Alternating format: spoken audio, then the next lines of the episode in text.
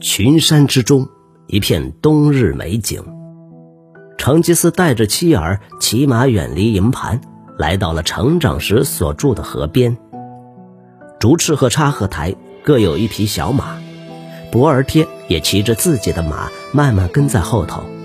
窝阔台和托雷高坐在母亲的鞍上。他们离开营盘时，成吉思感觉心情轻松起来。他熟悉马蹄所踩的这片土地，讶异地发现一阵阵情绪涌上心头。从沙漠回来后，这是头一次回到这里。他知道自己挂念着这片山，但没想到踩在这块儿时土地上，竟会热泪盈眶。成吉思很快地眨了几下眼，不让泪水流出。在他年轻时。这样的一趟路一直充满危险，溪谷边可能会有毛贼游荡。他在后方的营盘已建立了一个国家，或许现在往南走还会有少数几个尚未臣服于成吉思的人。然而山里已不见其他的牲畜与牧人。他微笑下马，赞许地看着竹翅和插合台绑起灌木，系好马缰。附近有座陡峭的山坡，山脚下流着湍急河水，山顶带下的碎冰相互堆积。成吉思望着山坡，想起父亲，想起自己曾爬上这座赤丘寻鹰。从前，耶稣该曾带他到这地方，但当时脸上不见欣喜。也许他把情绪藏了起来。成吉思当下决定。也不让儿子看见父亲回到熟悉的山林后有多开心。博尔贴把两个小的放到地上，自己也跳下马，但脸上没有笑容。自从成吉思娶了大夏皇帝的女儿后，两人就没好好讲过话。而且成吉思知道博尔贴一定听说他夜访那女孩毡帐的事，他什么都没提。但双唇紧闭，眉头日益深锁。河边长着一排大树，树荫笼罩着水面。博尔贴站在那里伸展双臂时，成吉思忍不住拿他与插河比较。博尔贴高大结实，大夏公主柔顺娇嫩。成吉思叹了口气，他们两人的抚摸都能让他神魂荡漾。但似乎只有一人愿意这么做。已有许多夜晚，他都和新妻子待在一起，让博尔贴独守帐中。或许因为如此，他安排了这趟远离战士和族人的出游。因为营盘中永远有眼睛看着，流言传得比什么都快。成吉思看着竹翅和插合台走到溪边。两人凝视着奔流水面。不管他和他们的母亲关系如何，他不能让这些孩子独自长大，也不能把教养工作交给他们的母亲。只要想想科伦对帖木格的影响，如何把他养成个软弱的男人，就知道了。成吉思大步走向长子与次子，忍住想到进入冰冷河水时不愉快的感觉。他想起自己从前为了躲避敌人而躲在这些地方，当时他的身子逐渐失去了知觉，生命被一点一滴的吸干，但他活了下来，并因此而变得更强壮。把两个小的带过来，他呼唤博尔贴。他们还太小，不能下去，但我要他们在一边看着。成吉思看见竹赤与插合台紧张的互看一眼，知道了父亲想做什么。踏进冰冷溪水不是令人愉快的念头。博尔贴带着托雷与窝阔台走来，一起站在溪边。竹赤抬头，用一贯死板的质疑眼神看着父亲。成吉思胸中涌上一股怒气，竹赤把头转开。成吉思感觉博尔贴正在看他，于是等他走远。博尔贴坐在马旁，但仍静静地看着。成吉思不要孩子向母亲撒娇，必须要让他们无所依靠，才能真正的测试自我，他也才能看见他们的勇气与弱点。看到几个儿子紧张兮兮地站到跟前，成吉思开始责怪自己太少与他们相处。他已多久无视他们母亲不赞同的眼神，没有和他们一起玩了。他想起自己的父亲时，脑中是慈爱的形象，但儿子又会怎样想他？他甩开这些念头，回想很久以前，耶稣该在同样这个地方说过的话。你们应该听说过面无表情这件事。他告诉儿子，战士的脸不能透露出任何信息给敌人，这和肌肉一点关系也没有，也和多能拉弓无关。这种东西来自力量，尊严就是这样来的。你们要藐视死亡。面无表情的秘诀就在于，这不只是脸上戴着面具。学习做到面无表情，可以让人镇定，征服恐惧与自己的血肉之躯。成吉思三两下解开袍子，脱去长裤与靴子，全身赤裸的站在河边。他的身上满是旧伤疤，胸前是白的，手脚则是暗棕色。他毫不害臊的站在妻儿面前，然后。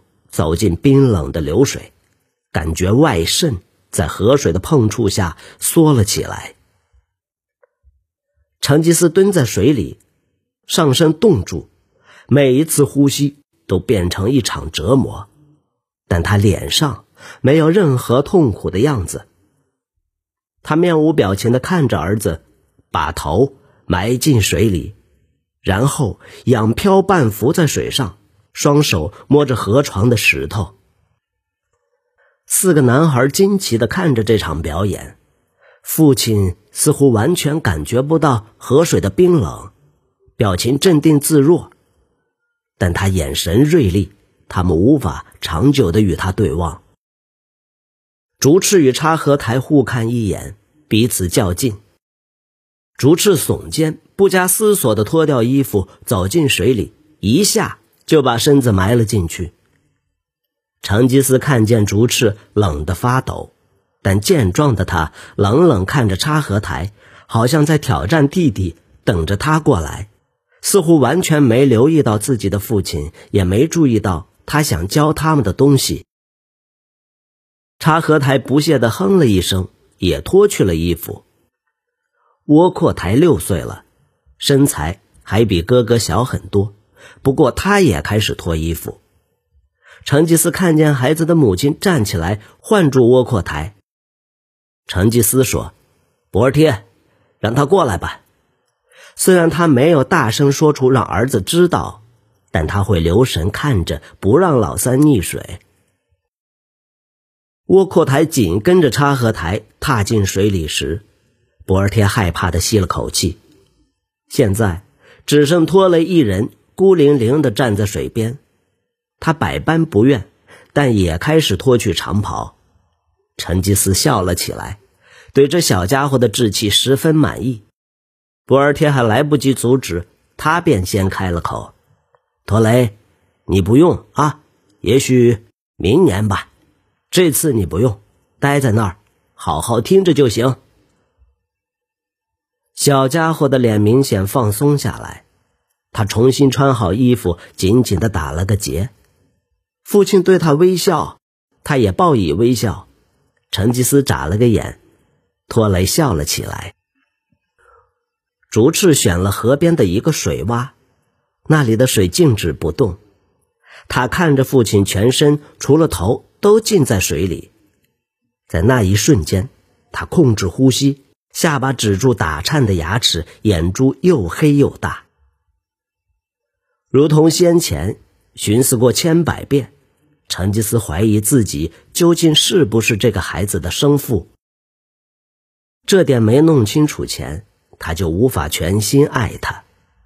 有时他会跨过心中这个障碍，因为竹翅长得又高又壮，但他还是忍不住一直想，自己是否看到了那个塔塔尔强暴者的五官。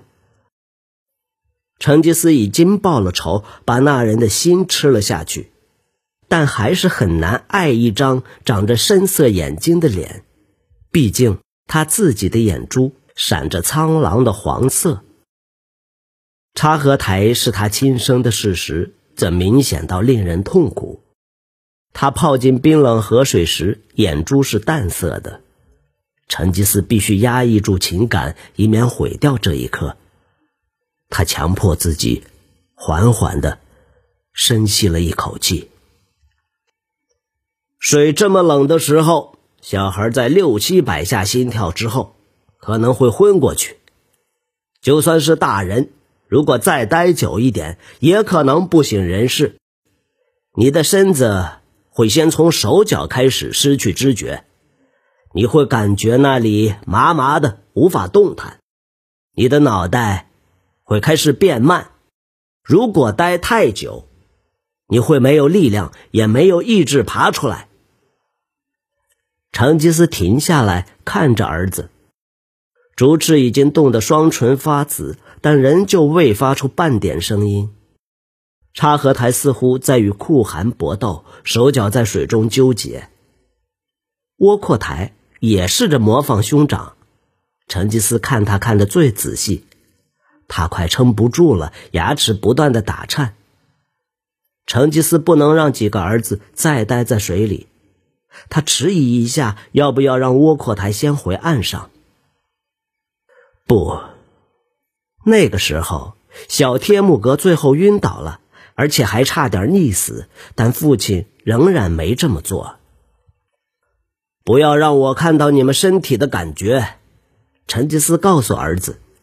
让我看看，有一天敌人嘲笑你时，你会让他们看到是面无表情。记住，他们也很害怕。如果你曾经怀疑自己是不是全天下战士中唯一的懦夫，要记住，其实每个人都会怀疑自己，每个人都会害怕。知道这件事情后，你就能隐藏自己的恐惧，并用目光。压倒他们。三个男孩试着不让脸上露出恐惧、痛苦的表情。岸上的小托雷也异常专心的模仿众兄长，慢慢的用鼻子呼吸，让心跳慢下来。你的肉体是个脆弱的东西，但不必理会他的哀求。